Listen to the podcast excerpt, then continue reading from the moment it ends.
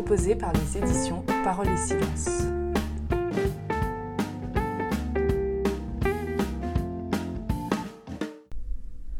C'est en compagnie du cardinal Lustiger que je vous laisse aujourd'hui.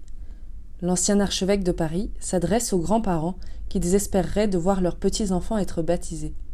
Vous pouvez retrouver cet entretien dans son intégralité et d'autres encore, à l'écrit et en audio, dans le livre de Jean-Marie Lustiger, Le baptême. Nous avons réfléchi à ce qu'était le baptême de Jésus au Jourdain et pour beaucoup d'entre nous, euh, le baptême est un événement familial qui concerne d'abord les petits-enfants. Et à ce sujet, je sais, pour avoir reçu bien des confidences, qu'aujourd'hui, c'est une question grave, difficile, sur laquelle beaucoup hésitent. On voit en effet des, différences considérables dans l'attitude des, générations. Les plus anciens, disons les grands-parents, sont habitués à, avec serment de cœur, euh, en voyant ce qui se passe parmi leurs enfants leurs petits-enfants, les plus anciens sont habitués à ce que, très normalement, un petit enfant soit présenté immédiatement à Dieu pour qu'il reçoive la grâce du baptême, qu'il devienne enfant de Dieu, de même qu'il a été donné comme enfant à un couple.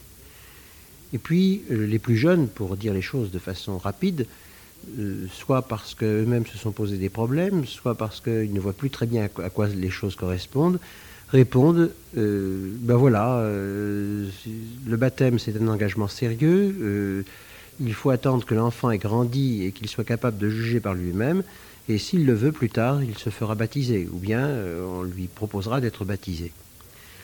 Ainsi, d'un côté, il y a euh, le sentiment d'une perte irréparable.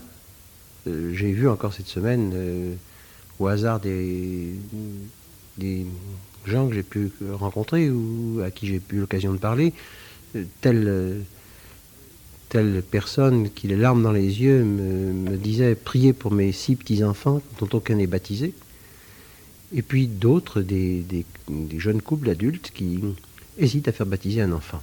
Mais il y a aussi l'inverse. Que parmi vous, il y a, je le sais, des, gens qui voient bien en quoi cela les engage et en quoi c'est leur responsabilité. Alors, je m'adresse d'abord aux plus anciens. Et c'est à eux que je voudrais euh, dire une parole d'espérance et de consolation. vous savez et vous avez appris que c'est une grande grâce pour un enfant que de recevoir la vie divine en même temps que la vie humaine. La manière dont vous avez aimé vos enfants et dont ceux-ci ensuite ont évolué, euh, peut-être en s'écartant de ce que vous aviez voulu leur transmettre, vous a rempli de douleur. Et vous avez parfois le sentiment d'avoir échoué. Euh, vous vous demandez si ce n'est pas de votre faute, parce que vous n'avez pas su dire ce qu'il fallait, faire ce qu'il fallait, au moment où il le fallait. Vous vous interrogez sur euh, la qualité de l'éducation que vous avez transmise. Ou bien vous avez encore dans l'oreille les reproches que vos enfants vous ont faits. Reproches qui ont pu être parfois extrêmement sévères et cruels, injustes même. Vous pensez aux toutes les circonstances de votre vie et vous vous demandez si vous ne payez pas sur le tard euh, des erreurs commises dans votre vie personnelle, dans votre conduite, dans la manière dont vous avez euh, choisi de vivre euh, ou, de, ou de mettre telle chose en, ou la considérer tel, tel, objectif professionnel ou, ou de, de, vie sociale comme plus important que, que la vie religieuse. Bref, devant cette rupture d'une tradition familiale, ou peut-être euh, cette rupture de, quelque chose que vous avez vous-même découvert de façon personnelle et dont vous êtes stupéfait de voir que vos enfants ne profitent pas, eh bien, vous êtes euh, mis en question, interrogé par euh, ce qui vous arrive, et vous vous demandez alors quoi? Ou peut-être même, ne voyez-vous absolument pas, vous avez fait ce que vous avez pu, et vous ne savez vraiment pas pourquoi les choses se sont passées ainsi.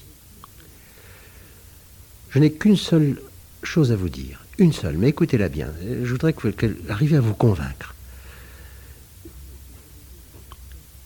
Il faut que vous ayez la patience de Dieu à l'égard de ses fils et filles, euh, puis de ses petits-enfants euh, que Dieu aime et qui vous ont été donnés.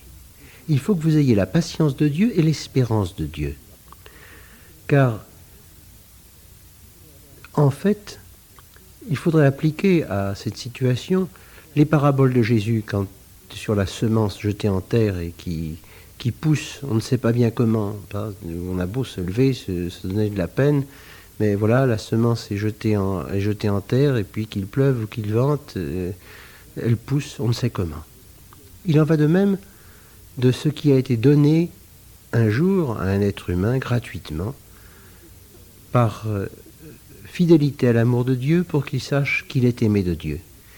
Vous avez à vos enfants essayé de transmettre la richesse du royaume de Dieu, la beauté de l'appel que le Seigneur leur lance.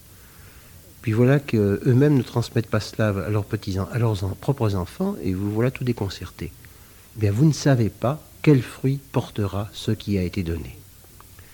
Vous ne devez pas désespérer de la patience de Dieu, ni des chemins que le Seigneur permettra qu'ils empruntent. Vous devez au contraire, parfois dans le silence, parfois dans le respect de ce que vous ne comprenez pas, obstinément prier, euh, persévérer dans la prière, et non pas dans le désespoir, pour que quand Dieu voudra, comme il voudra, le Seigneur fasse lever la moisson.